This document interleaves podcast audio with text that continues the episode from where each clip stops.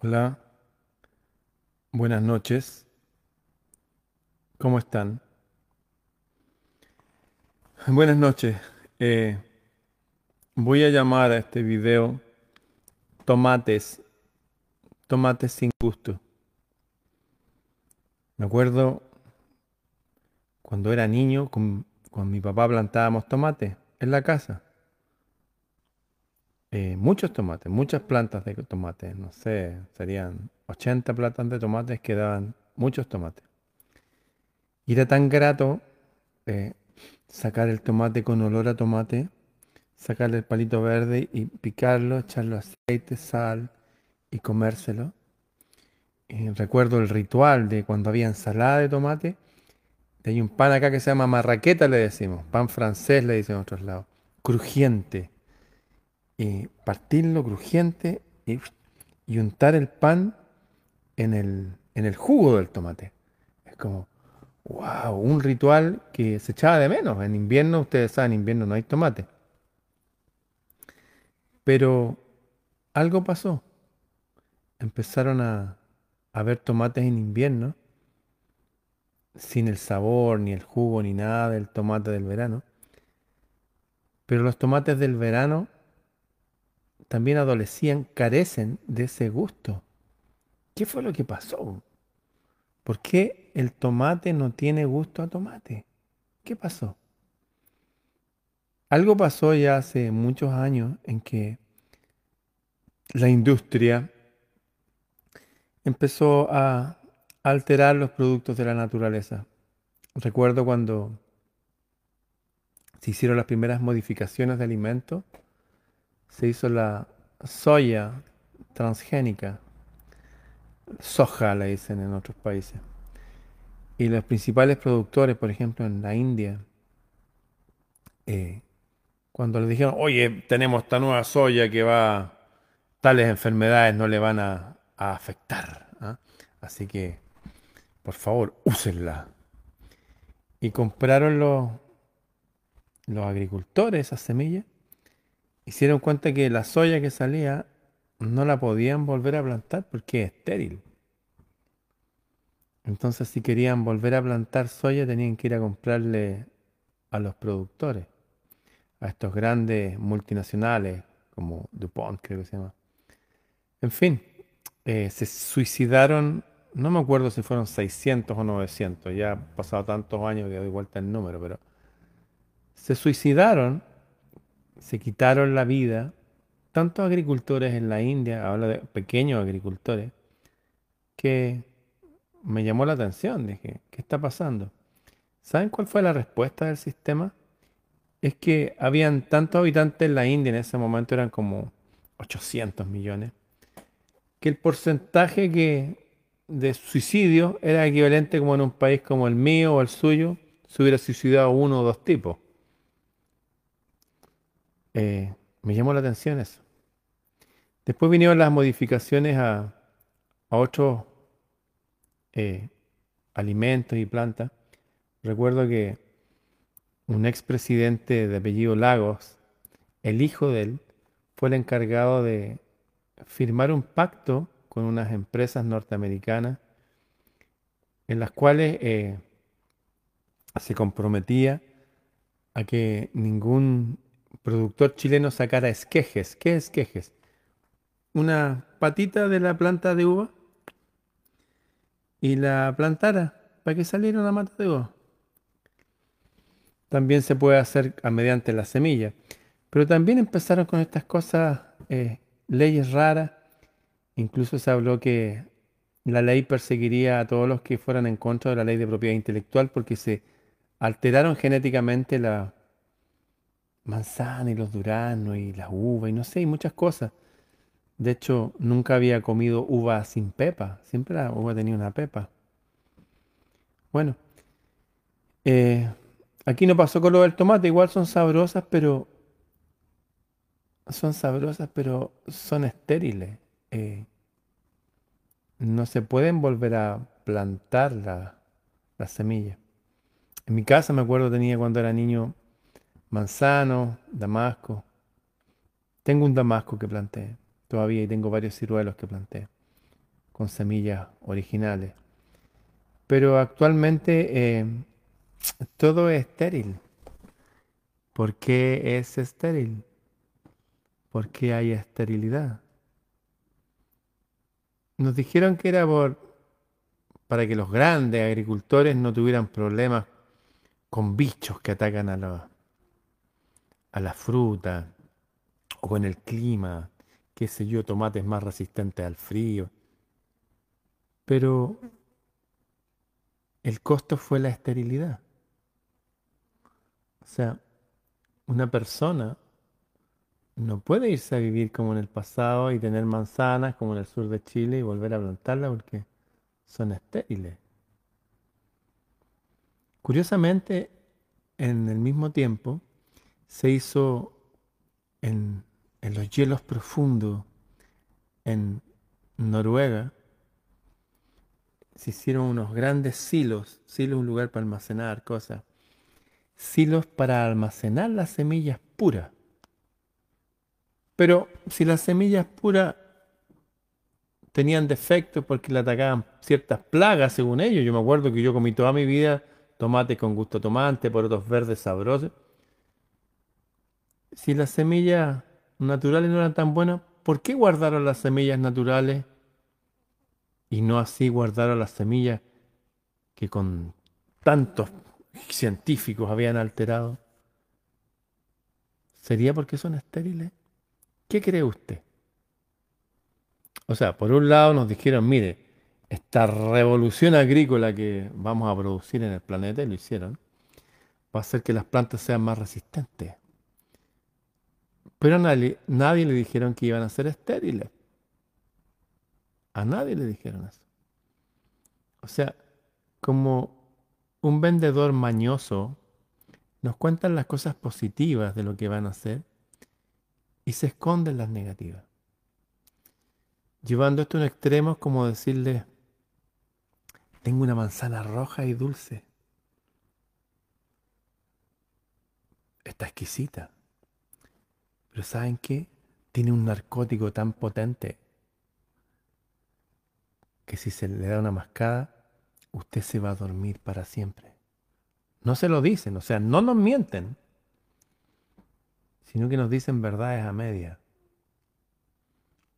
¿Por qué lo hacen? ¿Por qué lo hacen? ¿Quién se beneficia? Por ahora se benefician las multinacionales. A propósito, me parece extraño que aquí en Chile, por ejemplo, si usted quiere llevar su queso de cabra, por ejemplo, este es un caso que conozco específicamente, quiere llevar su queso a uno de estos grandes supermercados, le dicen que ya, ok, pero el cuajo, un proceso que lo hacen, tiene que ser en soya, en soja, en esta primera cosa transgénica que inventaron. ¿Por qué? ¿Por qué tiene que ser así?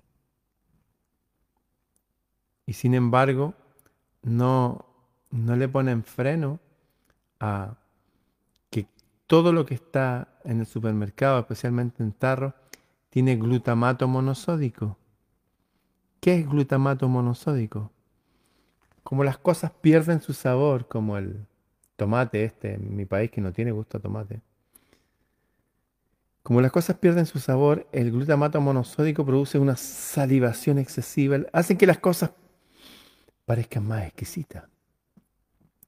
Pero echan a perder eh, el cerebro del humano. Trae ciertas cosas que producen desde demencia senil, pérdida de la memoria, desconcentración, locura, los casos extremos, y una muerte más temprana. Y eso se ha dicho, mm, recuerdo, a ver, los últimos 40 años. Y si no, es que lo vamos a solucionar y todo, y nadie lo soluciona. ¿Por qué? Recuerdo este señor Kissinger. ¿Conocen a Kissinger?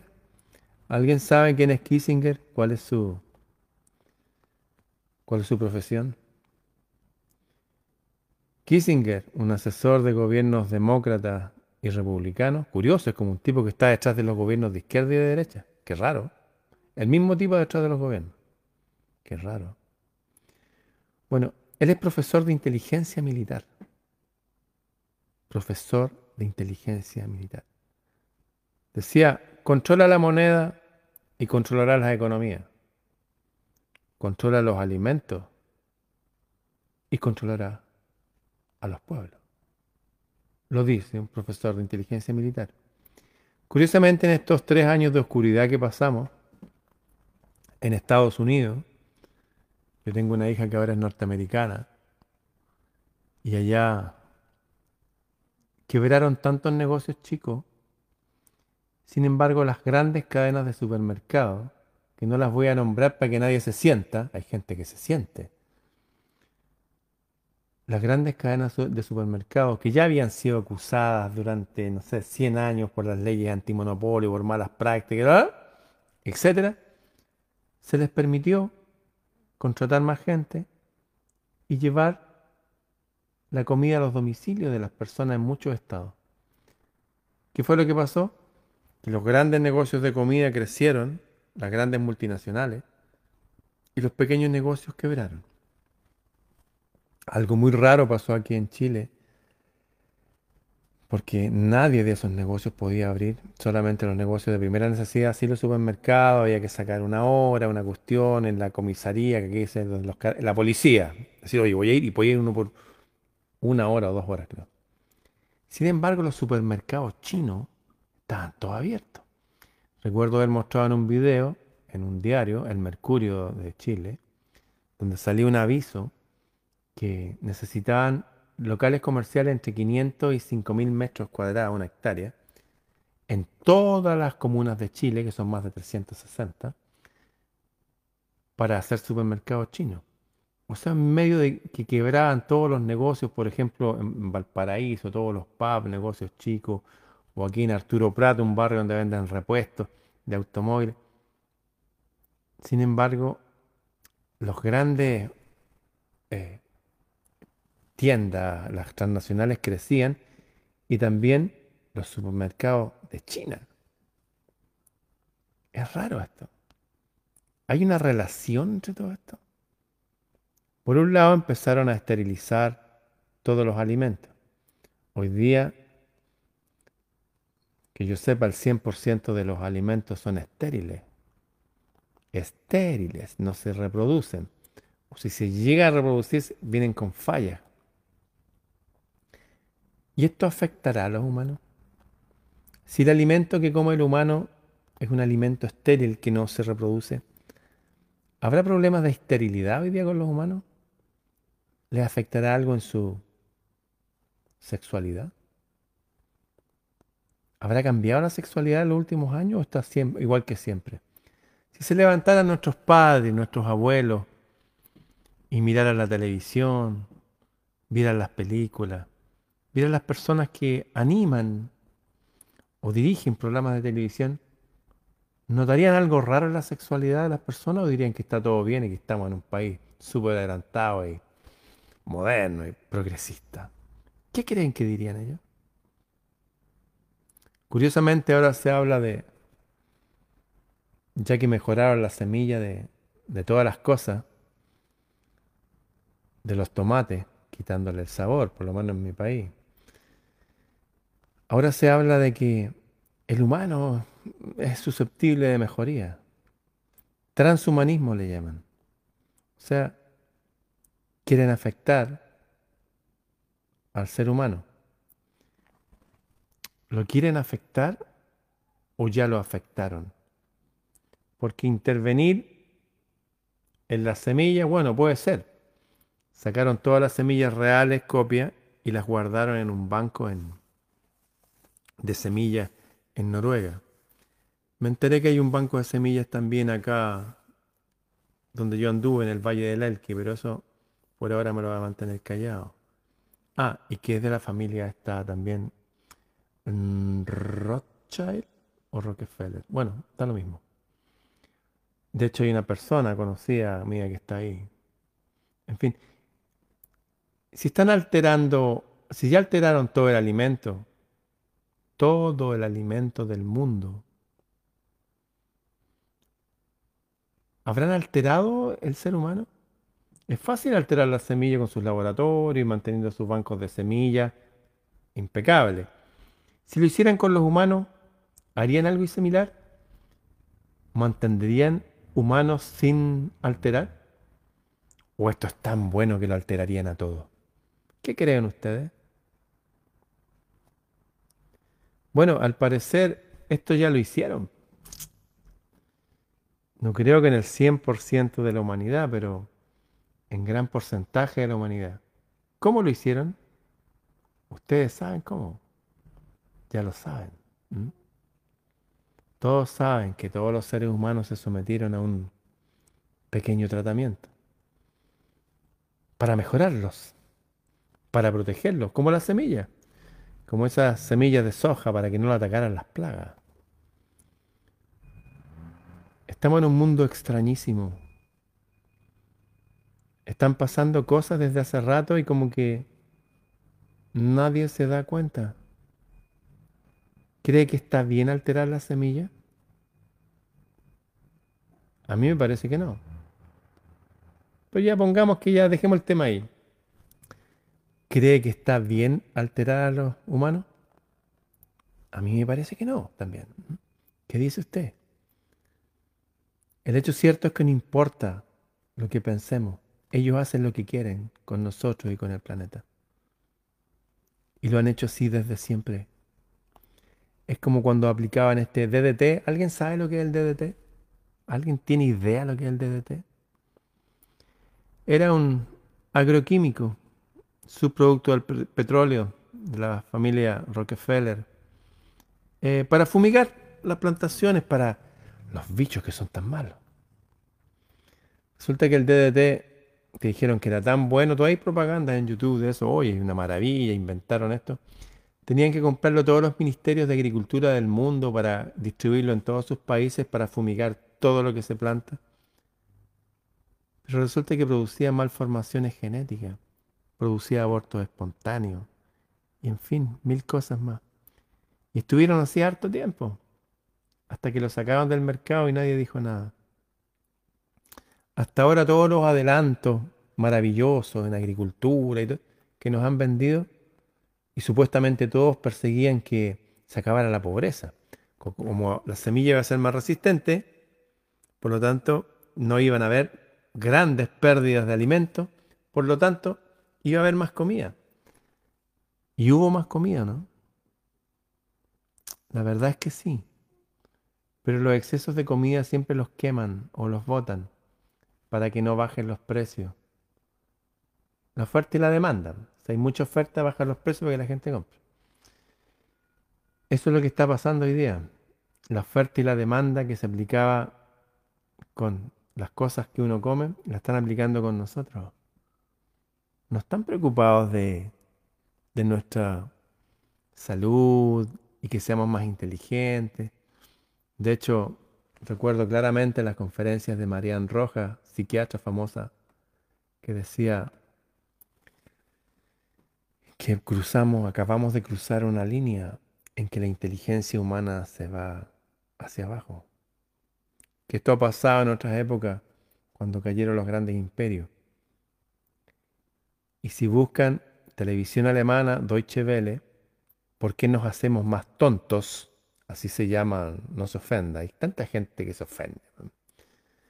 ¿Por qué nos hacemos más estúpidos? ¿Ah? Si usted lo busca en YouTube, va a llegar un documental en español de la televisión europea, hecho por alemanes, donde da el mismo diagnóstico de esta psiquiatra, hija y nieta de psiquiatras españoles, que parece que algo está pasando con los humanos que no solamente se están enfermando más, sino que se están haciendo más imbéciles. Aquí la tasa de natalidad, según cifras del INE, bajó un 40% y la tasa de mortalidad se subió y nadie habla de eso. Habemos menos personas, la gente está más estúpida, están más estériles. ¿Será una causa natural? ¿Tendrá que ver con lo que comemos? ¿Será algo azaroso? ¿Será algo planeado? Cuando era niño nos hablaban que teníamos que preocuparnos. Siendo niños nos hablaban de esto, teníamos que preocuparnos de una bomba. Una bomba millones de veces más fuerte y poderosa que la de Hiroshima. Una bomba poderosísima que había que detener, a como dé lugar. Y hablo yo que estudié en un colegio público, no estudié en un colegio privado, colegio público. Escuela Superior Mixta número 40. Así se llamaba mi escuela. Nos decían que esa explosión grande se llama la explosión demográfica. Que había que frenarla, como de lugar. Con el paso de los años, ese tema siempre me fue recurrente. Y me acuerdo que lo estudié muy bien, que hasta finales del siglo XIX, principios del XX, éramos mil millones de habitantes en todo el planeta. Pero en los años siguientes ya éramos 2.000 millones. En los años 70 ya éramos 4.000 millones. Y había una progresión de una curva matemática que íbamos a llegar a 8.000 millones como lo estamos ahora. Me puse a investigar y entonces ¿se habló de esto nomás o se le quiso poner una solución? La verdad es que se le puso una solución. Pero fue una solución estudiada, financiada e implementada por cierto grupo de personas que son bien, son bien especiales, porque se declaran a sí mismos abiertamente como los dueños del planeta. Y no porque se les ocurrió, sino que por tradicionalmente dicen que el Dios de este mundo les dijo que este planeta es de ellos.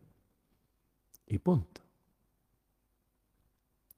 Sin ir más lejos, las personas que hicieron que el tomate no tenga gusto a tomate, que la soya transgénica haya hecho que se suicidaran como 900 agricultores en la India, y todos estos desajustes en las hormonas, ¿ustedes sabían que nunca en la historia de la humanidad habían habido tantas mujeres con problemas de la tiroides?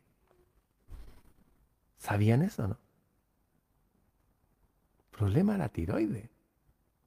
¿Qué es la tiroides? Es como el director de orquesta de todas las hormonas. O sea, sacan al director y puede pasar cualquier cosa, puede que no pase nada y los músicos siguen tocando bien, todo funciona bien, el ritmo cardíaco, todo. Pero a menudo no. Es más, algunas mujeres se la extirpan porque ya no está malo, lo sacan. Así son estos científicos modernos. Lo que no entienden es basura. De hecho, entendieron el 3% del ADN el 3. Y el 97% del ADN que no entendieron dijeron, esto es ADN basura. ¡Wow! Ese es el nivel de la gente que está en los lugares de excelencia, en la ciencia, en la dirección agrícola y humana del país. Estamos en un mundo extraño, muy extraño y que realmente si el tomate tiene menos gusto tomate da lo mismo, porque lo que está pasando es terrible. Hace una semana o algo así hablé, producto de mi viaje y contacto con la gente, que hay puertos aquí en Chile donde salen containers con droga a todo el mundo y que nadie revisa. Dije también que estos containers no se usan solamente para llevar droga, sino otras cosas también. Desaparecen niños, desaparecen personas. A una tasa de 10 millones de niños por año. La población de Austria en un año, de niños, que nadie sabe dónde están. Hoy día compartí la noticia de que algunas personas de la ONU hay personas todavía despiertas a pesar del aletargamiento que producen los alimentos que vienen del supermercado, de la falta de memoria. Y si no me creen, ¿a cuántos de ustedes les ha pasado que de repente, oye, esta película la vi o no la vi? Y resulta que la vieron hace dos semanas o tres. hay algo raro que está pasando. ¿Cuántos recuerdan su, su teléfono, el número? ¿O el de su amigo? ¿O el de su mamá? ¿Cuántos pueden ir a una dirección sin mirar el Waze? ¿No les parece raro que nos quitan funciones en la mente? Es como que nos dañaran una pierna, pero nos pasan una muleta. Una muleta de carbono, es livianita. Y es linda, mira, tiene luces de la noche. Estamos en un mundo extrañísimo. Denuncié algo de mi país y hoy día salió la noticia de que unos personeros de la ONU por ahí se atrevieron a desempolvar unas carpetas y decir, algo raro pasa en Chile y en los puertos. Sí, aquí está la información. Salen containers llenos de droga. Containers llenos de droga. Se van a Panamá o a Europa. ¿Por qué pasan por aquí? Porque si salen de los países que la producen, obviamente van a llamar mucho más la atención. O sea, en esta guerra rara, que incluso nos atacan a través de los alimentos, usando las grandes multinacionales de alimentos, a través de algunos de ellos, minarnos la salud y el gusto, en el caso de los tomates, hay gente que está alzando la voz. De hecho, inmediatamente salieron acá unos policías y todo, no, si teníamos antecedentes, porque los policías a veces son así, ¿eh? están estudiando durante años algo y ven cómo funciona y todo, para después yo espero que sea así. Espero. Ya salió la noticia a nivel internacional, así que van a tener que empezar a caer algunos acá. Resumiendo, vivimos en un mundo extraño. Nos dicen que las cosas son todas por nuestro bien y por siempre es que no haya pobreza y hay igualdad. Pero eso lo dicen desde desde que el ser humano empezó a andar a pie. Siempre ha sido así. Siempre. ¿Qué vamos a hacer nosotros por mientras? Cuando uno comparte esta información, pasa lo que pasó ahora. Que gente, no creo que hayan visto mi video, me parecería absurdo eso. Pero creo que cuando uno tiene una idea en la mente y el otro está en lo mismo, y varios nos damos cuenta de cosas, necesariamente se produce el fenómeno del mono número 100. ¿Qué es eso? Son experimentos. Se hizo un experimento con unos monos en una isla que le pasaban unas manzanas con barro, con tierra pegada. Y se las pasaban y se las comían. Sin embargo, había otra isla que también con monos y se las pasaban también. Pero a uno de estos islas con monos le enseñaron a lavar la manzana. Dije, espérense, los monos ustedes saben, aprenden rápido. Le lavaron, toma. Y los monos empezaban a lavar y se dieron cuenta que era mejor. No tenía barro ni piedrecita. Y cuando estos aprendieron, inmediatamente, cuando pasaron el mono número 100 que había aprendido a lavar la manzana, por una internet invisible, los monos de la otra isla empezaron a hacer lo mismo.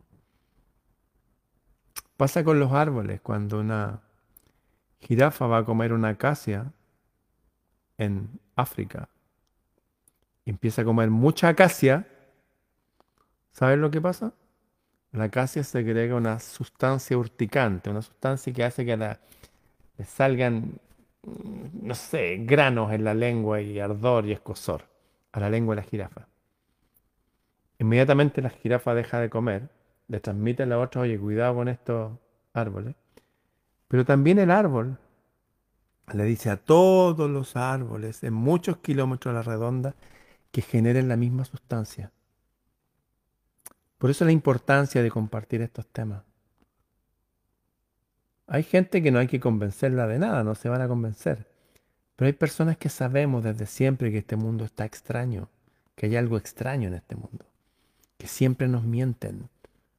Nuestros salvadores, los que vienen a, arreglarnos acá a través de la política o la religión o lo que sea, o la ciencia, ¿no? O si ahora va con estos nuevos alimentos, no, no es así. Es falso. Nos mienten. Insisto, en toda eh, agrupación humana hay gente buena y no buena.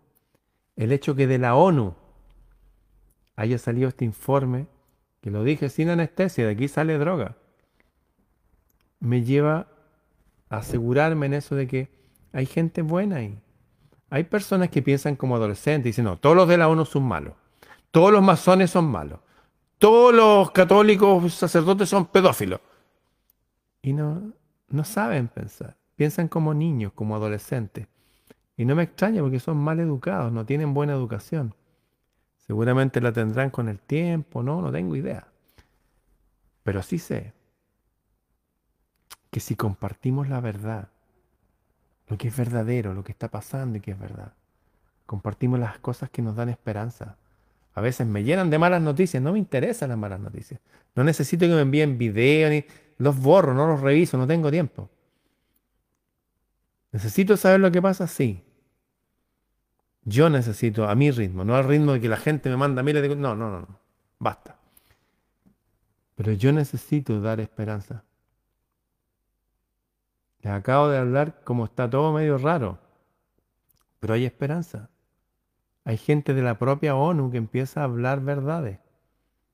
Si se empieza a caer uno de los brazos que les da poder económico a estas mafias que controlan el planeta, que es la droga, ya caerán otros brazos.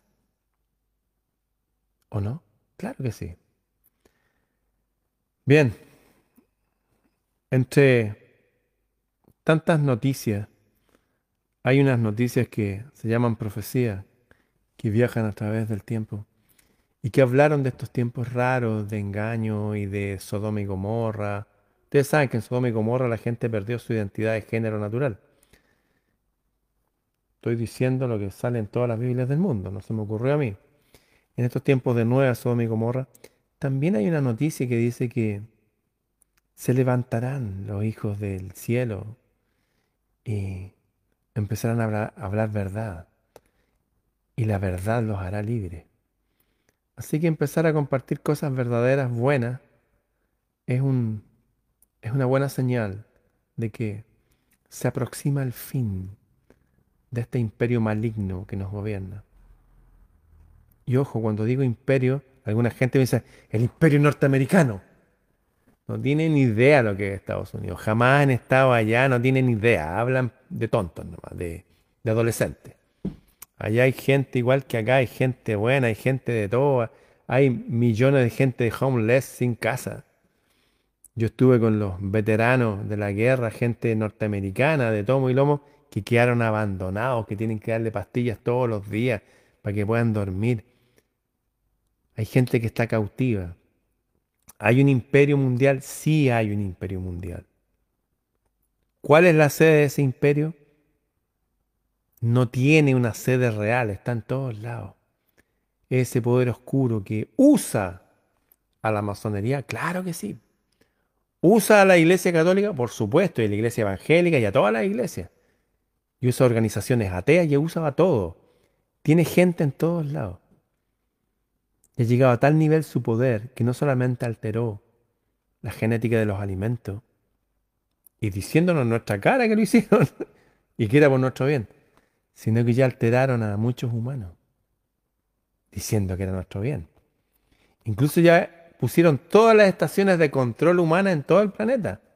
Supuestamente las pusieron porque con esas estaciones de control, que no eran de control, los seres humanos iban a poder bajar en un segundo una película de Hollywood. Así nos vendieron el 5G.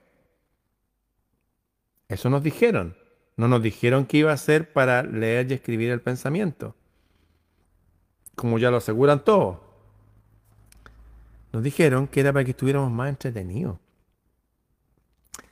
Para que nos pudiéramos comunicar con nuestros familiares en otras partes del mundo sin un delay, sin un retraso tan evidente. ¿Ustedes creen que realmente el 5G era para eso? Claro, se puede usar para eso, se usa, pero tiene otras aplicaciones. De hecho, ahora, no sé en su barrio, pero en mi barrio todos los postes de electricidad le agregaron un cucurucho largo arriba de metal. ¿Para qué? Y todas las luces de todos los barrios que he visto que las pusieran para que iluminaran mejor y en iluminación LED, más económica, para que el país tenga más dinero. Todas las iluminaciones traen una antena. Traen una antena. ¿Para qué esa antena? Como decía Salvador Fraichedo, y con esto termino, estamos en una granja humana. Y las granjas humanas funcionan como granja humana. Hay gente que es oveja, que es cerdo. Será su destino, será la evolución, no tengo idea. Pero los que sientan en su alma que no son parte de esta granja humana, llegó la hora de luchar. Y la mejor herramienta que tenemos por ahora es difundir la verdad, porque promueve por medio de ese fenómeno de la conciencia unida, si quieren, o el fenómeno del mono 100, que personas que están en puestos de poder, que están en la policía, que están en los gobiernos, que son jueces, que están en estas transnacionales, despiertan. De verdad que despiertan. Desde el Sanedrín, que Jesús los atacó diciéndolo que eran unos demonios que servían a un dios demonio y que qué se creían, salieron personas buenas que lo ayudaron, como José de Arimatea. Yo espero como la gente que ayudó a Julian Assange con información y a todos nosotros a través de Wikileaks a saber lo que pasa en este mundo, yo confío que va a seguir gente despertando. Y no solamente entre nosotros, entre los que están puestos ahí en, en lugares donde tienen poder. Como estas personas de la ONU, la endemoniada ONU, que denunciaron que en un país que se llama Chile, en un puerto que se llama San Antonio, por nombrar un puerto, hay más, es el polo de distribución de droga más grande del mundo. No solamente tenemos el 50% de cobre del planeta, y este fenómeno de tener territorio en tres continentes, América, Antártica y Oceanía. Tenemos el triste récord de ser los distribuidores de droga más grandes del planeta. ¿Cómo se produjo esto? Porque hay gente que está despertando. Por eso no demonicemos a las élites. Hablemos, sí, hay gente mala ahí, claro que hay. El mismo tipo que dirige la Organización Mundial de Sauron, y ustedes saben. Pero tengamos fe en que tiene que despertar gente. Si en ese Sanedrín tan demonizado por el propio Jesús que dijo, oye, son hijos del demonio, les mienten a la gente, los controlan a través del dinero, por eso se agarró con un látigo con los banqueros los, mercanchifles del templo. De una palabra banco, de los que se sentaban en las bancas del templo. Es literal lo que le estoy diciendo, lo estoy enseñando. Tengamos fe que va a salir gente buena de toda esfera. Ya sé que en algunas instituciones filosóficas como la masonería se están levantando gente. No son de los antiguos viejos recalcitrantes, no, de los nuevos, ya lo sé. ¿Ah? Sé que en las iglesias se están organizando cuando ven que su pastor, su cura, no solamente no está hablando contra el sistema, sino que lo está apoyando. No hagan esto por un acto de amor. No nos hablen estas cosas mejor, no se metan. Oremos por nuestros gobernantes porque lo dice Jesús. Oremos por los que nos gobiernan bien, pues si Jesús no oraba por sus gobernantes, se agarraba ahí literalmente y le decía que ojalá se murieran, los denunciaba públicamente. Ojo con eso que no nos manipulen más. Compartamos lo que es verdadero, tengamos fe, cada uno conforme a su cultura, tengamos fe y avancemos todos juntos. Ya se empieza a destapar la olla. Cosas que he dicho yo desde el sur del mundo, que no soy nadie. Cosas grandes, desde aquí, desde Chile sale la droga. No sale de Perú ni de Bolivia, no, saldrán unos tipos en un avión con No, de aquí salen los containers. Y vienen más cosas. Porque los containers no solamente van droga, van niños, van mujeres. Les he hablado que desaparecen 10 millones de, de niños todos los años. Bueno, no es solo eso. Desaparecen también mujeres. De hecho, se denunció en Chile también, hace cinco días atrás, un vuelo charter, un vuelo no oficial, lleno de niñitos y niñitas. ¿De dónde? De Haití. Sí, ese país quisieron quebrar porque tiene la reserva más grande del mundo de petróleo sin explotar alrededor. Ese es Haití. Les recuerdo que Haití fue un imperio, el imperio de Haití. Producía la tercera parte de la riqueza de Francia y Francia era el país más rico del mundo. Ojo ahí. Y empieza a hablar la gente. Así que tengamos fe, compartamos estas cosas. Y hay gente que va a estar en lugares y va a decir, oye, sí, es verdad, yo vi. Yo vi que llevaba unos camiones y sentí unos llantos de niños. Vi sacar niños en brazos como dormidos, no entendí qué pasaba. Vi que sacaban unos paquetes raros y los metí. La gente va a empezar a hablar. Porque la verdad nos va a hacer libres. Libres de este mundo y de este control demoníaco que hay sobre él. Así que asegurar más nuestra fe, hablar al cielo y compartir la verdad, como este video también. Bien, será hasta mañana.